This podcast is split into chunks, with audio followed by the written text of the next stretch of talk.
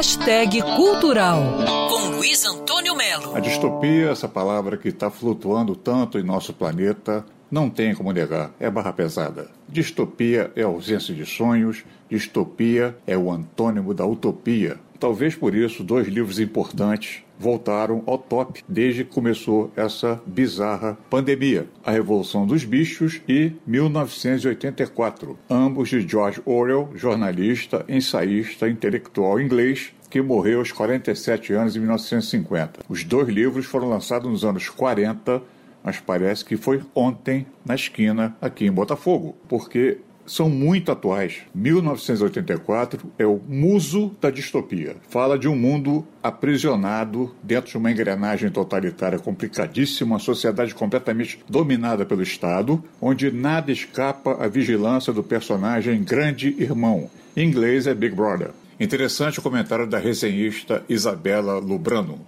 A função do Winston é editar reportagens de jornal antigas, alterando os fatos para que a história, né, o passado, esteja de acordo com as diretrizes do governo atual. Ironicamente, esse lugar onde ele trabalha se chama Ministério da Verdade.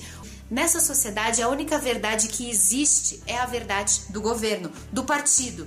Então, não tem mentira nenhuma se você alterar os fatos, as coisas que realmente aconteceram, porque o partido mandou você alterar.